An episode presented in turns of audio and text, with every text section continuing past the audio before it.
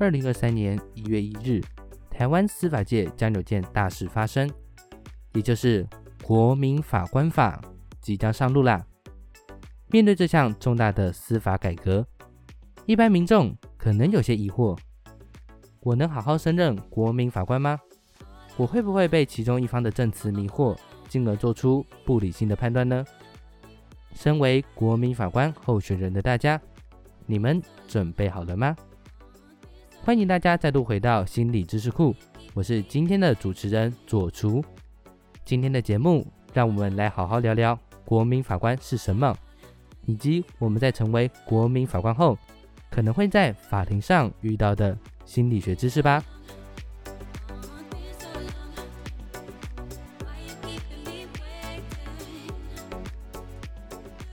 在今天的节目正式开始之前，再度欢迎各位来到心理知识库。心理知识库是台大心理系学术部所经营的 Podcast 频道，在这里我们会分享心理学小知识，或是与系上教授的深度访谈。如果对心理知识有兴趣的伙伴们，欢迎追踪我们的粉砖，定期回来收听我们的节目喽。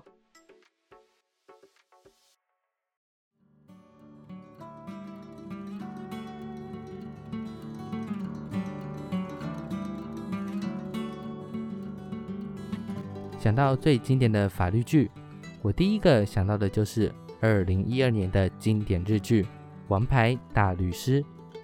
剧中律师那三寸不烂之舌的形象，刻画在很多人的心中。此时，国民法官的推动，不免让许多人感到担心。我们要怎么在大家都拿出对自己有利证据时，做出心中最为正确的判决呢？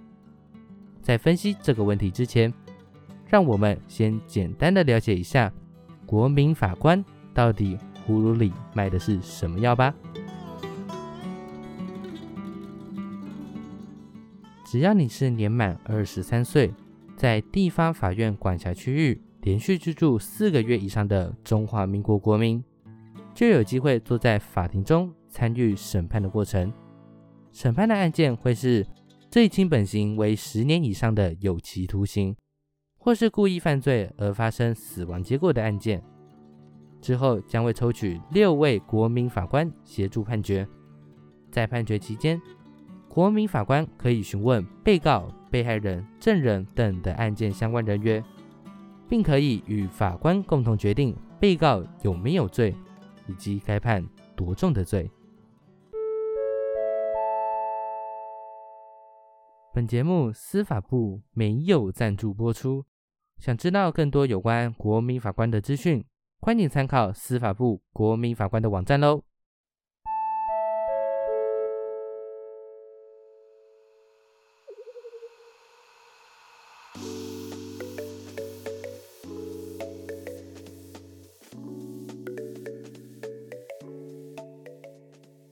国民法官的诞生，让审判的过程更加透明化。打开了一般人与司法界之间的桥梁，希望能借此提升民众对司法的信赖。这项法规的推动利益良善，不过我们可能将面对比想象中更大的审判难题。接下来，我将利用简单的心理学例子，带领大家观察判决期间可能会接触到的心理学知识吧。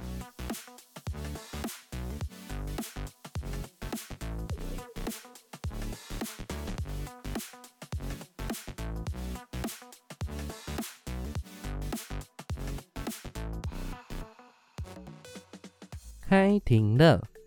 现在被告方和检方正站在法庭中，双方互相拿出对己方有利的说辞，希望求得一个好的结果。这时，身为国民法官的你，除了认真聆听双方陈述的内容外，也观察了一下双方的面容、服装。嗯，被告今天全身上下的服装破破烂烂的。脸色看起来也像是营养不良，年纪也大了，判重刑会不会太残忍啊？从刚刚的叙述中，我们可以知道，在遇到一个陌生人时，人们会倾向于利用显而易见的资讯来描述这个人，就像是贴标签般，用标签去预测这个人的行为。这个标签我们可以称作社会基模。凯利曾经做一个著名的实验，将大学生分成两组，其中一组被告知今天上课的讲师是位亲切和蔼的人。另一组则被告知该讲师是个冷漠难亲近的人。上完课后，凯莉请同学们评价对该讲师的印象。一开始被告知讲师亲切和蔼的那组人，因为预期讲师形象偏向正面，整体给予的评价高于另外一组。这个实验告诉我们，人们在过去获得的经验，很可能会影响我们对此人的看法。如果这个看法关乎着整个群体的特征，甚至会衍生出对此类人的刻板印象。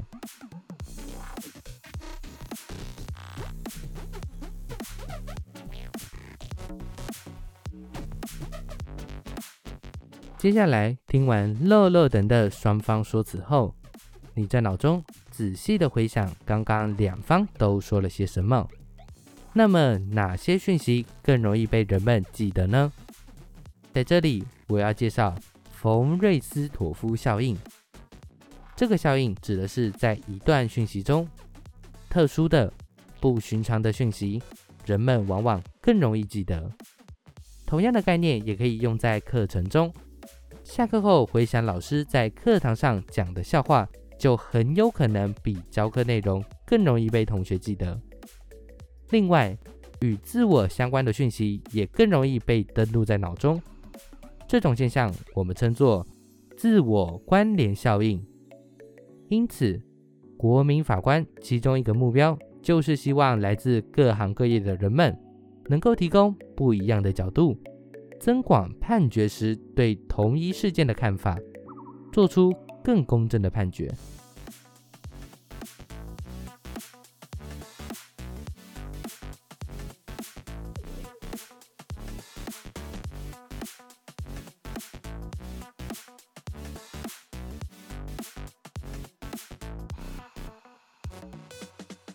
另外，如何描述案件的样貌，也很有可能会影响人们的判决。其中一个方法，我们称作 story order，也就是将一个事情按照时间顺序描述给听众听。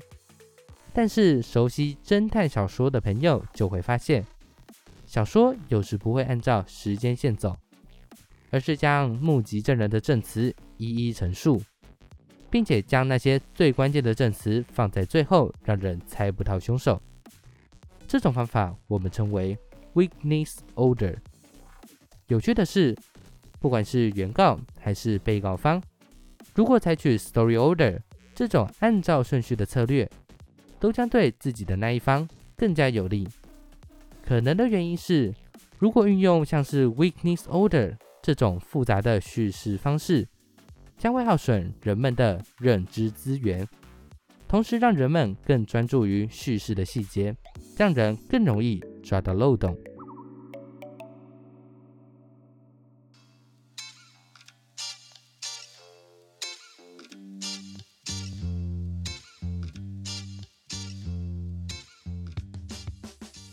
二零二三年，我们都将迎接国民法官这项新的政策。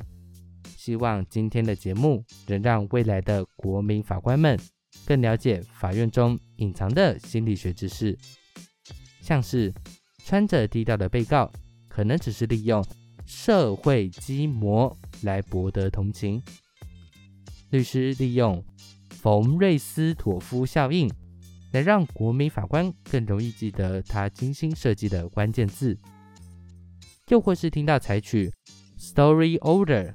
叙事手法描述案件时，不要一味接受它呈现的故事，我们反而需要更加专注，找到案件的关键证词。最后的最后，由于自我关联效应的影响，法院更需要大家提供不同的想法，协助判决。所以喽，大家未来接到国民法官的信时，不要过度紧张。用轻松却不失严谨的态度来审判案件。希望今天所学的知识能够帮助大家判决，为司法正义跨出一大步喽。我是今天的主持人左厨，心理知识库，我们下次见。